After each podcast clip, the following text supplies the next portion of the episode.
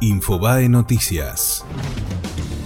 Duhovne y Sandleris salieron a calmar la ansiedad de los inversores. Ambos respondieron preguntas en Washington sobre el dólar y si hay peligro de default en 2020. El ministro de Hacienda reiteró que los números del primer trimestre confirman que la economía tocó fondo y que la recuperación será más palpable a partir del segundo trimestre.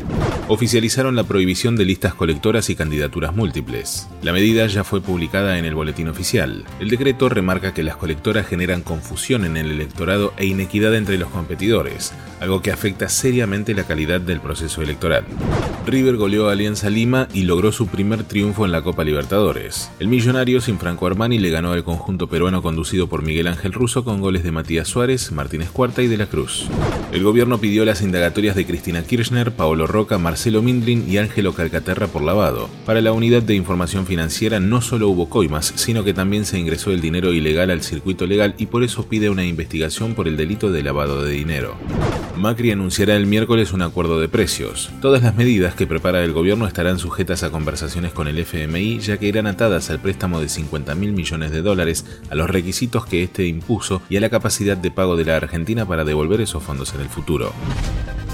Fue Infobae Noticias.